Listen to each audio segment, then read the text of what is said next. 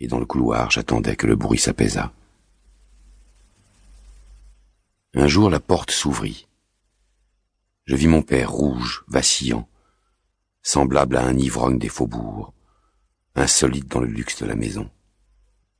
Jamais mon père ne me parlait qu'avec une sorte de tendresse, en des mouvements aveugles, puérils presque de tremblement.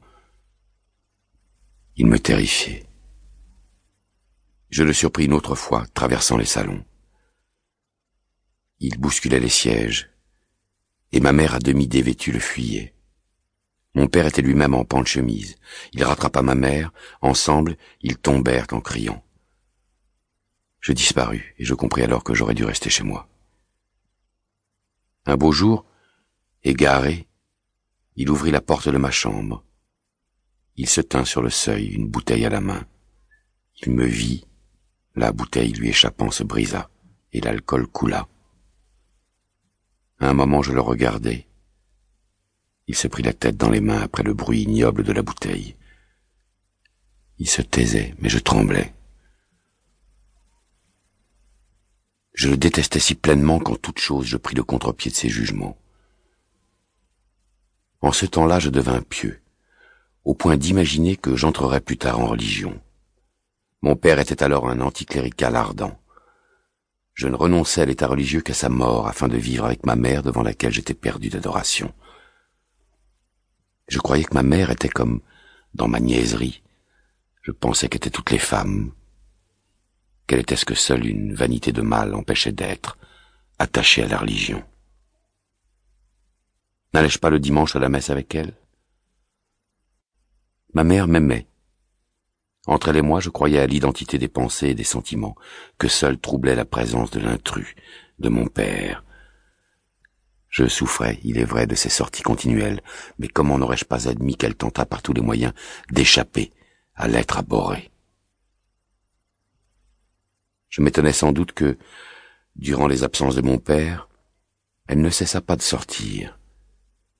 Mon père faisait souvent de longs séjours à Nice où je savais qu'il faisait la noce, jouait et buvait comme d'habitude. J'aurais aimé dire à ma mère avec quelle joie j'apprenais l'imminence de ses départs. Ma mère, avec une étrange tristesse, refusait la conversation, mais j'étais sûr qu'elle n'était pas moins heureuse que moi. Il partit en dernier pour la Bretagne, où sa sœur l'avait invité. Ma mère devait l'accompagner, mais elle avait au dernier moment pris le parti de rester. J'étais si gai lors du dîner, mon père parti, que j'osais dire à ma mère ma joie de rester seule avec elle. À ma surprise, elle en sembla ravie, plaisantant plus que de raison. Je venais alors de grandir. Soudain, j'étais un homme.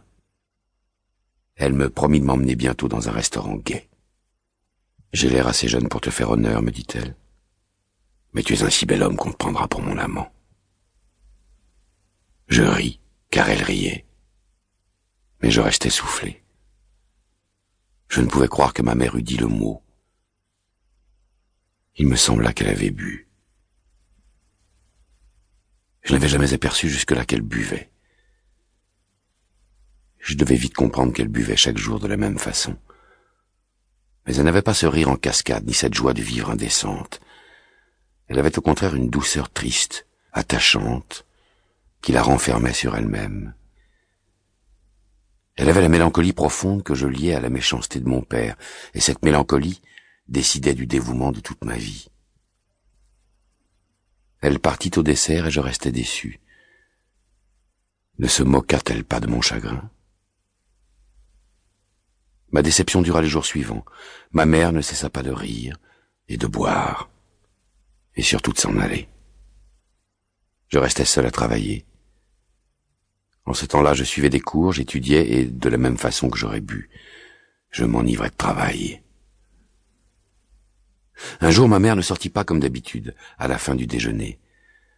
Elle riait avec moi, elle s'excusait de n'avoir pas tenu sa promesse, et de ne pas m'avoir emmené, comme elle disait, en partie fine.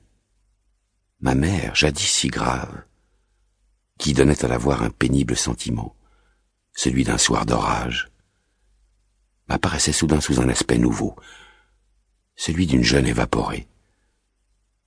Je savais qu'elle était belle, autour d'elle je l'entendais depuis longtemps dire à l'envie, mais je ne lui connaissais pas cette coquetterie provoquée.